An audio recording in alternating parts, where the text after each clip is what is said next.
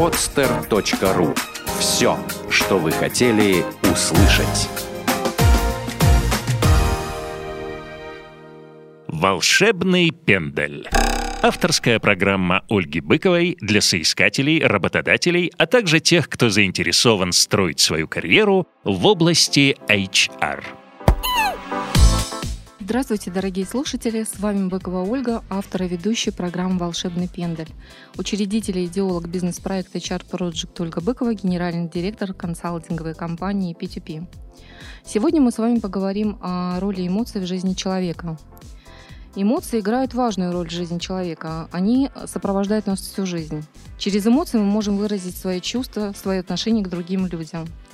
Также эмоции играют большую роль в нормализации отношений между людьми. Понимание эмоций другого человека является важным для процесса общения между людьми, как в быту, так и в профессиях типа people to people.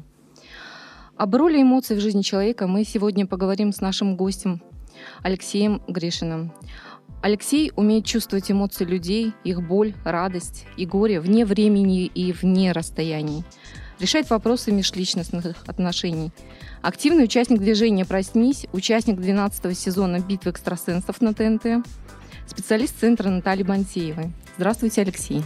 Доброго времени суток всем, кто нас сейчас слушает. Здравствуйте, Ольга. Алексей, а, поясните, пожалуйста, нашим слушателям, кто такой человек-эмпат и а, каковы возможности человека, обладающего эмпатией? А, эмпатия — это понимание, готовность и способность.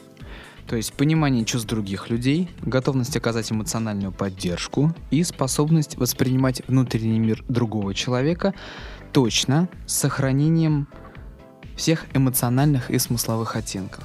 Ну, и, соответственно, эмпат — это человек, у которого очень сильно развита данная способность. Потому что она является профессионально важным качеством для всех людей, которые работают с людьми. То есть везде, где важна и нужна коммуникация, будь то чиновники, психологи или специалисты эзотерического толка. Дорогие слушатели, я неспроста задала этот вопрос Алексею, потому что Алексей обладает эмпатией. Вот. И э, в нашем выпуске он э, более подробно расскажет об этом и э, еще неоднократно мы в этом убедимся. Это не единственное, чем обладает Алексей на самом деле. И сводить э, все мои профессиональные навыки только к умению сопереживать и чувствовать другого человека я бы не стал. Алексей, я не свожу только к этому. Я просто угу. э, хочу сказать, что немногие люди да, умеют э, чувствовать э, действительно настолько глубоко э, человека. Я э, в этом сама лично убедилась. Алексей мне собственным а, личным примером а, показал это, просмотрев определенную ситуацию. И, ребят, хочу сказать, что мурашки просто по коже, и после этой встречи я еще, наверное, целый вечер э, отходила и не могла заснуть всю ночь. Вот. Так впечатлил меня Алексей своими способностями. Это моя работа. Спасибо, Леша. Впечатлять. А, Леш, а, а, хочу задать вот еще какой вопрос. Наблюдаю за вами, вы э, молоды, энергичный и уже столько всего успели добиться в своей жизни. Расскажите э, о себе немного. Какое образование у вас, соответственно? Благодарю за комплименты. Я очень люблю их получать. Человек очень странное существо. Мы очень любим, когда нас хвалят, и очень обижаемся, когда нас пытаются оскорбить. Но так или иначе мы набираем от э, воздействия с другими людьми силу. Да? Наша сила в общении, наша сила в общении с самим собой. Не буду много философствовать, у меня два высших образования, мне 22 года, и на самом деле кардинальные перемены в моей жизни наступили в 2011 году, когда я стал участником проекта «Битвы экстрасенсов». Это была самая настоящая школа жизни — Именно тогда я понял, что я наконец-таки нашел то, чем я могу заниматься профессионально. Чем я занимаюсь сейчас, я оказываю помощь людям в рамках консультаций, которых я им даю. А, Леш, а, скажите, пожалуйста, вот а, когда вы ощутили, что можете управлять эмоциональным состоянием людей? Я не пастух, у меня нет стада, я никем на самом деле не управляю. Я взаимодействую с людьми, я сопереживаю этим людям. И моя задача чувствовать и ясно видеть где человек допустил ошибку и как, раскрывая его потенциал, я могу эту ошибку вместе с ним опять-таки исправить. Если мы будем говорить о воздействии, то это теория и практика манипуляции. Это совершенно другой, другая область знаний, которая не имеет отношения к контексту нашего разговора сейчас. Леш, э, неспроста я задаю этот вопрос угу. для того, чтобы наши слушатели поняли, что эмпатия это не инструмент управления, правильно? Давайте мы с вами поймем одну простую вещь, что в той или иной степени все люди обладают эмпатией. Да, э, особенно, как я уже сказал, это важно в профессиональной среде, потому что любой хороший актер — это эмпат. Он чувствует, что нужно публике, как изобразить и передать ту или иную эмоцию. Силы есть в каждом из нас. Просто кто-то должен пройти по этому пути, помогать людям, а кто-то не может помочь даже себе. Да, это очень важно. Эмпатия обладает на самом деле каждый человек. Э, мы все люди, у нас есть, у многих из нас есть родители, у нас есть родственники, у нас есть друзья, у нас есть круг общения, в рамках которых мы можем ощущать боль, горе другого человека. Просто вот я таким вот родился, что могу делать это вне времени и действительно вне расстояния. Леш, я просто подумала, насколько э, сейчас многие задумались, э, именно представители HR-служб, да, а, о том, чтобы вот такой человек талантливый работал, непосредственно выходили. Да и не только, я думаю, и госструктуры об этом мечтают, да, которые бы на а, начальном этапе, к примеру, да, когда приходит резюме с фотографией, угу. уже определил, насколько человек подходит на эту позицию, да, и соответствует заявленным критериям а, и по каким причинам. То есть вы мечтали любой чар службы персонала. На самом деле у меня был такой опыт в работе. Да, расскажите, пожалуйста. У меня был знакомый, который обратился ко мне за моей профессиональной помощью. У него была небольшая фирма по выдаче кредитов. Так. И один раз он позвал меня к себе в офис. Я целый день рассматривал фотографии, говорил, этому одобрять, этому не одобрять и так далее. Ну, конечно, параллельно этому я что-то должен был рассказать про человека. Это очень интересно. Да, вот я, я горжусь, это один из ярких примеров, которые были в моей практике. То есть вы решали э, в этот момент судьбу Нет, этих людей? я ничью судьбу не решал. Я говорил о том, что данный человек обладает такими личностными характеристиками, и что, скорее всего, здесь будет проблематично выдача кредита и получение там средств обратно. Ну, все что угодно. Я не вершу ничьи судьбы. Абсолютно. Я не имею права. Я никогда не даю людям, которые приходят ко мне за помощью директивных советов. Я указываю им на их ошибки, да, еще раз, на их слабые места, на их искушения, которыми они каждый день раз за разом подвергаются. Я указываю им на их потенциал и как можно его раскрыть и по какой траектории движения по жизни можно раскрывать этот потенциал. У меня нет задачи вершить судьбу. Никогда я не отвечу человеку там выгони кого-то. Я скажу, что если ты хочешь развиваться, тебе нужно что-то менять. Вот в этом направлении. Это я могу сделать. Поэтому я еще раз говорю, я не пастух, у меня нет стада. У меня зада... Моя задача помочь. Я слуга тех людей, которые ко мне приходят. До тех пор, пока они не начинают наглеть, конечно. Ну, наверное, я так понимаю, часто бывает и такое, да? Часто бывает, что человек хочет переложить всю ответственность за принятые решения на меня. Я не позволяю это делать. Я вас поняла. Леш, э, вот еще э, какой вопрос к вам. Помогает ли вам э, чувство самообладания над своими эмоциями добиваться успеха? Да, но не всегда. Иногда потеря самообладания помогает мне добиваться успеха, потому что я сторонник того, что рвать душу и бить душу на части нельзя, а бить посуду можно.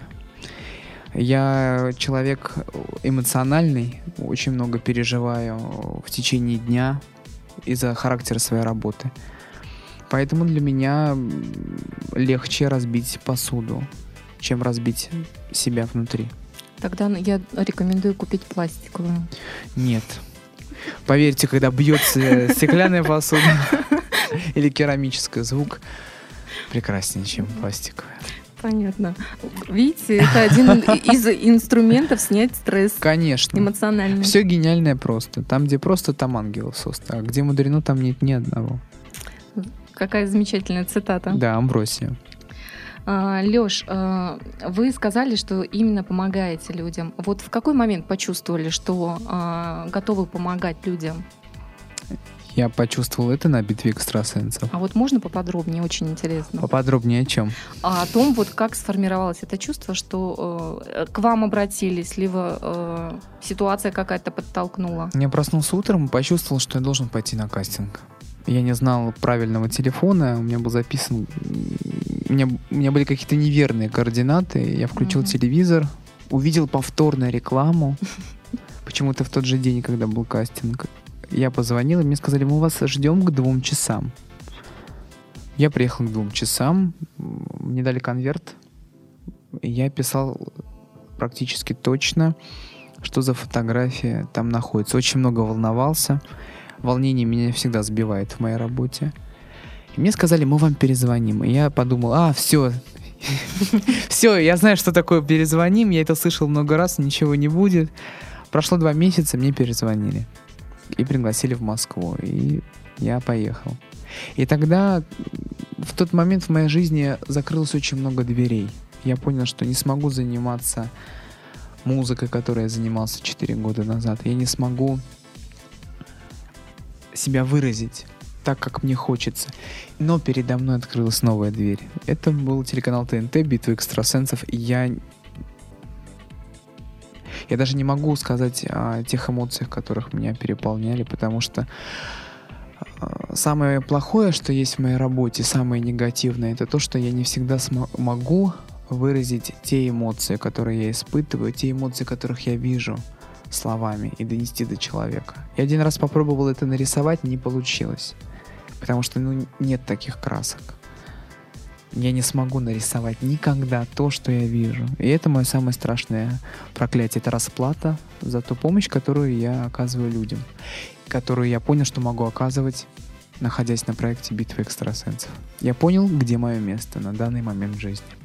Важно себе найти, кстати, в этой жизни, да. Потому Безуслов- что все у нас же поиском себя Коне- занимаются Конечно. постоянно. Истинное счастье человека, когда он оказывает ам, помощь профессионально, когда он занимается тем, для чего он природно э, целесообразен, для чего он создан. Я не могу, я не... э, Я человек неточных наук, я истинный гуманитарий. Даже два моих образования, они имеют отношение к гуманитарному. Вот, кстати, да. про образование. Про образование? Да. По первому образованию я специалист по связям с общественностью. Очень интересно. Пиар-специалист. Второе образование педагогика и психология. Специализация психология и педагогика управления персоналом. Ну, это уже по Я профилю. м- могу обучать э, и могу оказывать консультативную помощь совершенно законно в рамках Российской Федерации. Леш, ну я поздравляю, вы в наших рядах. Нет, я в своих рядах, не надо меня куда приписывать. Мне хорошо вот на своем месте. Потому что а, пси- психолог тратит огромное количество времени и сеансов, слушая клиента, чтобы понять, в чем его проблема. Мне достаточно несколько минут, чтобы понять, в чем проблема человека, и использовать свое ясное видение, чтобы этому человеку помочь. Леш, поделитесь, пожалуйста, примером из жизни, когда человек, обратившись к вам, улучшил качество своей эмоциональной жизни, э, стал менее конфликтным в работе, например, или попытался побороть чувство страха и после встречи с вами устремился вперед к заветной цели и приобрел успех в делах. На самом деле в моей практике есть большое количество таких примеров. Я очень люблю помогать а, людям выходить из деструктивных отношений. Я не делаю их, я не делаю это с точки зрения психологики. Я использую оккультные знания, которыми я обладаю, которым я обучаюсь. Потому что на самом деле тема личных отношений, взаимосвязи полов и это, все, это бич общественности. То есть это всегда актуально. И очень многие люди не понимают, что любовь — это деятельный процесс двух личностей, которые являются одним целым, но в то же время двумя личностями. То есть как это, красиво сказали. да, это процесс, э, это сказал не я, это сказал Эрих Фром, гениальный совершенно э, психолог, психотерапевт. Я просто приверженец его теории и его труда «Искусство любить». Если кто тяготеет к хорошей, качественной литературе, то могу порекомендовать это его произведение.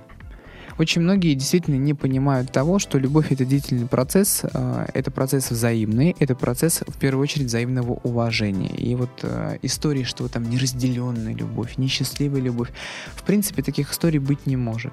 Это не более чем симбиотическая связь, которая всегда либо основывается на садизме, либо на мазохизме. И вот помогать людям выходить из этого состояния, из состояния постоянного уни- самоуничтожения и унижения, используя методы э, эзотерические, оккультные, то есть те знания, которые мне передаются моей учительницей и, и которые я открываю сам, я вот это лакомый кусок в моей работе. Вот там, где я набил руку, съел собаку и все вот эти эпитеты. И вот на самом деле масса примеров того, как ко мне приходит э, девушка и говорит, люблю, не могу, трамвай куплю, все дела, спасите, помогите. А я прекрасно понимаю, что спасти я могу ее только тем, что сделаю так, что она забудет об этом человеке, перестанет себя разрушать, раскроет свой потенциал и встретит того, кто будет ее уважать и проделаю вместе с клиентом такой тяжелый путь, но это всегда вознаграждается. Вознаграждается теми людьми, которые потом в жизни нашей появляются. То есть таких примеров масса. Я уже два года в этой стезе работаю. И то есть это уже неоднократный пример выхода. И, конечно, улучшается эмоциональное состояние. Конечно, но вот представьте, что вы целый день будете есть э, продукты на подсолнечном масле да, а представьте, что вы сейчас extra virgin olive oil там и так далее, да.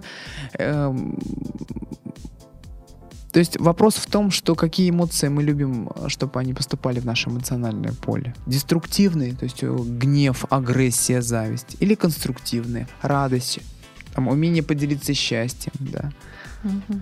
У нас же многие э, люди просыпаются с утра уже в плохом настроении. С этим настроением идут да, на работу, соответственно. Э, большинство. Да, да. да. Вот, э, соответственно, э, хочется определить, э, какую вот функцию выполняет фу, функцию выполняют эмоции в действиях человека и э, попробовать определить главную из функций. Главную функцию эмоций определить в принципе невозможно. Но все можно свести к тому, что если мы говорим, мы не можем говорить об эмоциях, э, не говоря о чувствах. Mm-hmm. И эмоции, так как чувство более глубокий процесс, чем эмоции, то эмоция является отображением чувства, которое мы испытываем в данный момент. В принципе, основные функции эмоций это функция оценки состояния, побуждения к действию, экспрессии, активации, синтезирования информации, э, экспрессии выделить главную здесь нельзя. Абсолютно. Все очень индивидуально и зависит как от самого человека, его параметров даже биологических и психологических, конечно, так и, в принципе, от той эмоции, на что она направлена, куда вектор направлен.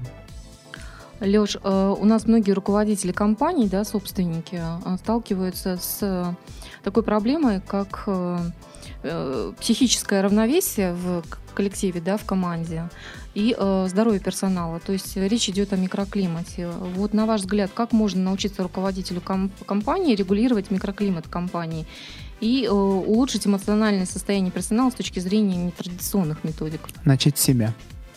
Замечательный совет. Нет, все гениальное просто, опять-таки, начать с себя. Если руководитель самодур, то и работа будет непрофессиональной.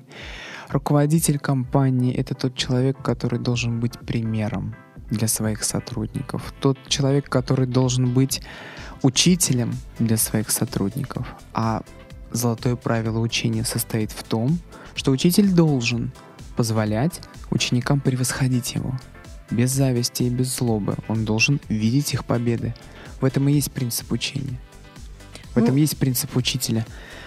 Он должен, руководитель должен, он просто обязан идти в ногу со временем, обладать всеми управленческими компетенциями той профессии, в которой он работает, в той стезе, э, в том труде, да, где он себя реализовывает. Он должен быть постоянным примером качества для сотрудников, э, которые на него работают. Начинать нужно всегда с себя. Самое интересное, один из руководителей компании, э, скажем так, когда я занималась одним из проектов, жаловался мне на то, что у него персонал постоянно опаздывает, нарушает дисциплину. Это мужчина был? Это мужчина был. Э, Назначил он мне встречу, соответственно, в, Я 10, опоздал. в 10 утра. Приехал Я к, оди- опоздал. к Я опоздал. 11, да. На что я ему сказала. Э, Соответственно, так же, как, Леша, вы рекомендуете нашим слушателям, Мгм. почему бы вам не начать с себя? Да, почему не начать с себя? Это руководители. А, Все всегда думают о своих правах, никто не думает об обязанностях. Человек очень ленивый. Нужно действительно, еще раз, не устану это повторять, начинать с себя. Леш, исследования последних стрессов на а, работе привели к открытию такого явления, а, которое называется синдром эмоционального выгорания. А, И э, подчастую этот э, синдром да, э, более свойственен людям, которые, скажем так, взаимодействуют с людьми так или иначе. Ну, к примеру, да, это менеджер по продажам, которые ежедневно а, общаются с клиентами. Да? И э, вот как э, люди могут научиться работать со своими эмоциями энергией, чтобы избежать вот этого состояния эмоционального истощения, и что делать человеку, который чувствует, что э, перенапряжен и не может отдаваться работе, как раньше? Отдохнуть. Ну, Если отвечаем на последнюю часть вопроса, то человеку нужно взять отдых. вот не- Безусловно, потому что если человек начинает понимать, что он не может оказывать качественную работу, он должен взять тайм-аут, безусловно, для того, чтобы восполнить. Леш, у нас не все э, умеют отдыхать. Вот что самое главное, переключаться не умеют. Ну, вот учи- учиться переключаться. Безусловно, на самом деле можно делать э, любые маленькие радости. То есть, если человек получает огромное удовольствие от э, чтения художественной литературы, лечь попозже, например, э, на полчаса, но прочитать какую-то интересную книгу. Должна быть отдушина у каждого человека. Леша, а что говорить, э, скажем так, в качестве рекомендаций слушателям, да, а, которые обращаются с таким вопросом, что, допустим, эмоциональное истощение таково, да, что человек уже не в радость та работа, которую он выполняет, приходит, а, соответственно, что мы можем этим людям рекомендовать? Волшебные секретики вы Да. хотите? Очень хотелось бы. волшебные секретики. А, Во-первых, я рекомендую этим людям не делать поспешных выводов. То есть, если они поняли, что все, гори оно огнем, и от этой работы нужно уходить, и я больше никогда не буду этим, надо что-то менять, а, всегда можно успеть что-то сломать. Особенно то, что долго строилось. Поэтому, во-первых, человеку нужно остановиться и посмотреть на ситуацию с высоты, с высока. Как на самом деле обстоит дело. И только потом ему нужно принимать решение. Ничего не делать сгоряча, холодный ум и ясный разум. Это самое главное, да. Чтобы не наломать дров. Ни в коем случае. А, А Лёш, волшебные секретики попозже я обязательно заготовил. то есть обещаете, да, Конечно. порадовать наших Коне- слушателей? Конечно. Я же знаю, вот, вот я же работаю с людьми. Я же понимаю, зачем они приходят. Чтобы вот чудо в их жизни. Потому что большинство людей, которые приходят ко мне на прием или к моим коллегам, они считают, что все. Сейчас там волшебной палочкой взмахнут, э, деньги под подушкой, любовник на пороге. Нет, так, такого не бывает. Вдруг, как в сказке. Ну, на вдруг только Нет, есть просто такая песня. и я Скрип, ну сразу- ладно. Нет, у меня другое. У меня из песни «Хоп» и «Тигры у ног наших сели». Ой, кстати, да, почему бы нет? И все думают, что оба на тигры у ног сядут. Нет, так не бывает. Э, Любой даже ритуал, любое колдовство — это труд самого человека. И вот если мы говорим про эмоции, нам главное понимать, что вот как сейчас любят современные, да, э, человек современный, зайти в Яндекс, набрать там ритуал на деньги. Все, значит, он открыл, технику нашел и пошел там делать. Э, Учитывая, вот мы должны учитывать психоэмоциональное состояние человека в момент подобных действий, потому что от наших эмоций в тот момент, когда мы проделаем то, то или, или иное ритуальное действие, зависит успех ритуала. Фактор человеческий э, и эмоции человека это глобальный фактор в данных действиях. Конечно, возвращаясь к началу разговора, я приготовил сюрпризы, потому что я прекрасно понимаю, что человек всегда хочет обладать каким-то знанием э, и уверяет себя в том, что это знание изменит его жизнь. Я сегодня поделюсь совершенно простыми советами, которые помогут снимать эмоциональное напряжение, начинать по-другому, совершенно с положительными эмоциями утро, да, особенно в будний день, когда кто-то спешит на работу, дела, заботы. Я, конечно, поделюсь, но все это должно исполняться с легким сердцем, с хорошими и положительными эмоциями, чтобы процессы запускались быстрее и воплощались быстрее. Алексей, я думаю, наши слушатели уже Уже ручку, да, ручку, листок, да, приготовили. Да. Леш, в своей проектной работе, вот как HR-специалист, я сталкивалась с таким а, явлением, как э, деперсонализация, которая связана с возникновением равнодушного, негативного и порой даже циничного отношения одного из э, членов команды, да, вот э, к трудовому коллективу в целом. И э, подчас вот руководитель компании, э, впервые столкнувшись с этой проблемой, не знал, как быть. Вроде сотрудник, да, как профессионал, э, очень ценен, но с другой стороны, э, и вот это обезличие и э, формальность в рабочих процессах ему не импонировало. Как вы считаете, с чем связаны негативные эмоции людей и как их э, контролировать? Негативные эмоции человека всегда связаны с его пороками, с его искушениями, с его слабостями. Зависть, желание славы. Все на самом деле очень просто, и слушая этот вопрос, я сразу вспоминаю лекции по менеджменту в ВУЗе.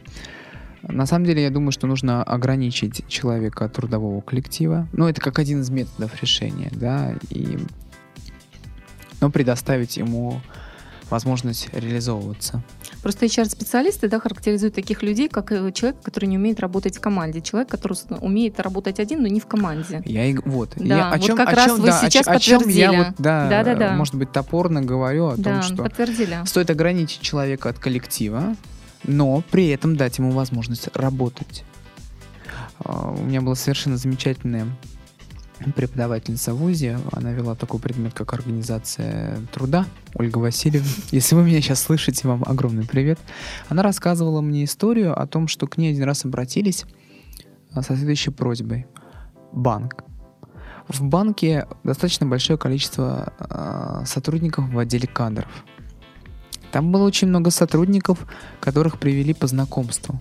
Ну, давайте говорить прямо, это были любовницы учредителей, это были любовницы постоянных о, клиентов. Видимо, банка. хороший банк.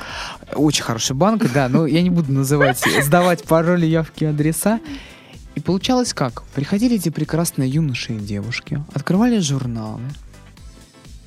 Зарплату они понима- м, получали то же самое, что и те, кто профессионально работал. И что? Негатив. Появлялся негатив среди рабочего коллектива.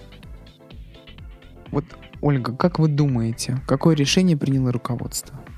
В связи Я с- проверю, да, ваши, ваши экстрасенсорные способности, просто как вы чувствуете, да. Ну, на самом деле, мне сложно э, говорить да, Мгм. о данной ситуации без э, диагностики би- Кармы. и- HR-функций, да, вот этих. Непосредственно надо быть в, в этом микроклимате, да, и тогда, безусловно, я бы дала какие-то рекомендации. Я И- всегда не даю рекомендации без диагностики. Я Да. с вами согласен, и я не сомневаюсь, потому что у меня такой же принцип в работе, что мне сначала нужно продиагностировать ситуацию, почувствовать ее Да. целиком, Согласна. рассмотреть, э, какой выход наиболее приемлем. Они сделали, вот как раз о выходе, они сделали э, другой выход и вход, то есть еще одну дверь. Они разделили тех ребят, кто по рекомендациям там работает, а тех, э, кто пришел туда по набору персонала. Мгм. И получилось, что в одной комнате сидели люди, читали журналы, они там пили кофе, обсуждали, девочки выбирали там одежду. Все, они приходили там к 9, допустим, в 6 уходили. А те люди, которые реально работали, потому что у них было должное образование, навыки работы, опыт работы, они отдели в другом, они работали в другом помещении. И овцы целые, и волки сыты. Ну, на мой взгляд, это разобщает коллектив вот, в, в- в общем смысле, да, потому что есть как бы разделение между VIP, Они не знали друг о друге. вообще не знали. Интересно. Просто, Просто если бы выгнать всех, кто там читал журналы, банк лишился бы очень э, серьезных вкладчиков. Поэтому я и говорю о волках и Я умею интриговать. Да. Умею. Интересно было бы все-таки узнать А вот- наименование А компании. вот нет. Ну, понятно. Нет, компания хорошая, но она не настолько раскрученная, так скажем. А, Не, не будем об этом. Да, о грустном не будем. Леш, э, в своей э, проектной ра- работе, да, я э, непосредственно еще как бы сталкиваюсь с тем, что при приеме на работу, да, многие HR-специалисты проводят стрессовое интервью. Ну, э, скажем так, главный принцип это провокация кандидата на должность этого стрессового интервью. И э, никто, конечно, откровенно не расскажет о своих недостатках. Почему? А, ну, э, люди склонны к тому, чтобы скрыть, да, допустим, какой-то не- неблагоприятный опыт на предыдущем месте. Мы не будем удаваться в подробности, да, потому что кто там прав, кто виноват, по чьей причине там, допустим, сложилась конфликтная ситуация на предыдущем месте работы. В любом случае, это как бы другая уже тема, м, как бы Есть, вы- одна, вы- выпуска. Вот. есть одна хитрость. Мы Так. всегда можем приукрасить свою победу и умолчать о своем поражении. Как делали очень многие завоеватели и военные деятели.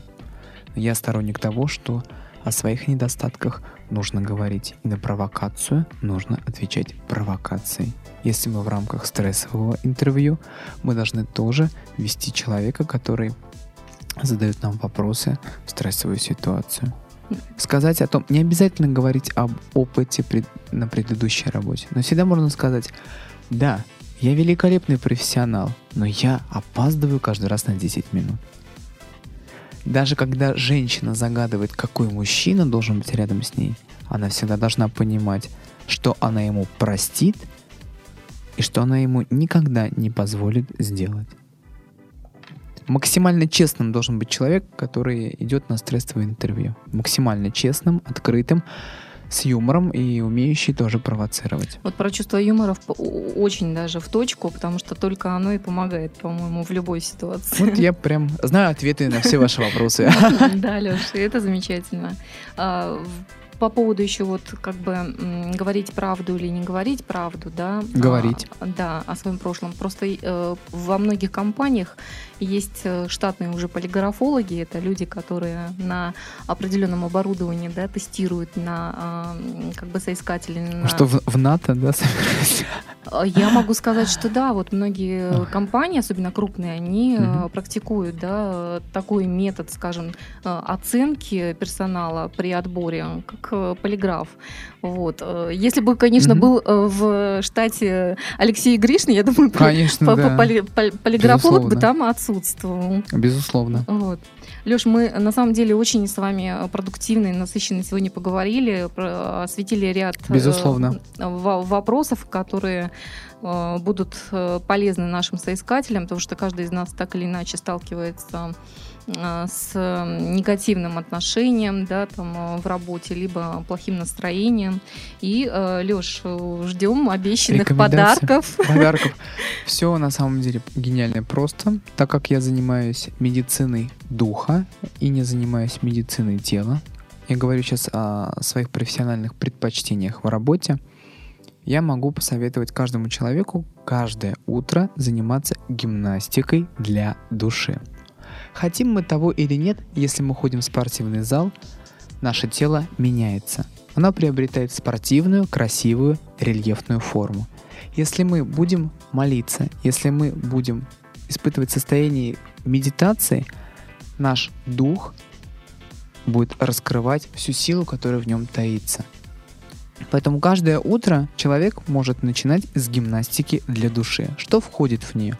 Это языковой код и душ для души. Сейчас все объясню. Вы можете, абсолютно каждый человек может составить для себя языковой код на каждое утро. Начало в котором будет одно и то же. Я проснулся, я здоров, в моих глазах свет, я есть сила, я есть любовь. И дальше в режиме настоящего времени не у меня когда-то будет, не я буду там счастлив, но ты вечно и будешь там счастлив. А, например, я счастлив, у меня есть любимая работа. В настоящем времени. Да, в режиме настоящего времени человек должен перечислять те ценности, которые он хочет, что прямо здесь и сейчас в его жизни присутствуют. То есть, вот пример. У меня есть работа, Я доволен ей, работа помогает мне увеличивать мое благосостояние. Я ощущаю это здесь и сейчас. То есть сначала мы благодарим мир за то, что мы в нем существуем, и говорим о том, что в нашем мире и в нашей жизни есть определенные ценности. После этого мы идем, встаем под контрастный душ, говорим весь этот текст в тот момент, когда нам вода льется на темечко, это один из энергетических центров на теле человека, и переступаем в воду 101 раз. То есть мы должны э, левый, правый, левый, правый, левый, правый наступать 101 раз. Таким образом, языковой код, все, что мы наговорили на воду, все данные процессы будут запускаться в окружающем мире, вокруг нас и в нас самих, и будут менять нашу реальность. Это очень просто но в то же время очень действенно. Вы можете составлять языковой код из стихотворений. Кто любит Цветаеву, Ахматову, находите стихотворения, которые созвучны вашей душе. Начинайте каждое утро со стихотворения. Начинайте каждое утро с того, что вы благодарите мир за то, что вы в нем существуете, за то, что вы не, только не только существуете, но и раскрываете весь свой потенциал в том труде, в котором вы находитесь. Только благодарность. Умейте просить. Ошибка человека в том, что и ошибка очень многих людей, как в работе, так и в личных отношениях, состоит в том, что мы постоянно требуем. Я требую к себе внимания, я требую уважения, я требую любви, я требую того, я требую всего. Не нужно требовать. Нужно уметь просить. Потому что только тогда, когда мы просим, нам дают. Нужно уметь просить правильно. Я сейчас расскажу очень трогательный случай. Я был в гостях, э, мне было очень плохо. Я отошел э, в уборную, и у меня была только одна мысль. Пожалуйста, вот не так хочется сейчас, если можно, вот кусочек шоколадки, но чтобы это не целая была шоколадка, а вот как квадратик я как-то об этом подумал на секунду и забыл. Я на самом деле очень люблю шоколад, я сладкоежка, стараюсь держать себя в руках. И когда я вернулся в комнату, я увидел чашку чая, и подруга мне говорит, я совершенно случайно нашла, вот знаете, в самолетах такие дают кофе, такие вот просто... Э, Плиточка маленькая. маленькая, да, она уже... Я нашла ее для тебя. Вот ты же любишь шоколад. Потрясающая история. Я не требовал, говорю, быстро мне шоколад, денег, любви, счастья. Я попросил и получил. Поэтому просите, и вы всегда будете получать. Ошибка людей только в том, что они не понимают, что счастье, оно здесь и сейчас. Что все, что им нужно для существования, уже у них есть. Не надо никуда бежать и гнаться. Успевает, как писал Булгаков в своем бессмертном произведении «Собачье сердце», это великое, великое произведение. Успевает всегда тот, кто никуда не торопится. Не торопитесь жить. Наслаждайтесь жизнью. Вы же для этого в ней существуете. Это почти были такие волшебные пожелания от Алексея Гришина, я так понимаю, нашим слушателям. Я хочу пожелать всем, кто сейчас меня и прекрасную ведущую Ольгу слышит, чтобы здесь и сейчас в вашу жизнь пришли изобилие, достаток, благосостояние и взаимная любовь. Счастья вам здесь и сейчас. Спасибо, Алексей. А, я напоминаю нашим слушателям, что с вами были Быкова Ольга, автор и ведущий программы «Волшебный пендель», и замечательный экстрасенс Алексей Гришин, участник 12 сезона «Битвы экстрасенсов», лидер движения «Проснись», и специалист центра Натальи Бантиевой. Леша, напоследок нашим слушателям, а, как можно записаться к вам на консультацию? 8 9 6 3 2 4 4 20 13. Центр развития личности Натальи Пантеевой. Всего доброго, я буду рад помочь каждому из вас. Дорогие слушатели, мы с вами прощаемся. А, через неделю услышимся. Спасибо. Сделано на podster.ru Скачать другие выпуски подкаста вы можете на podster.ru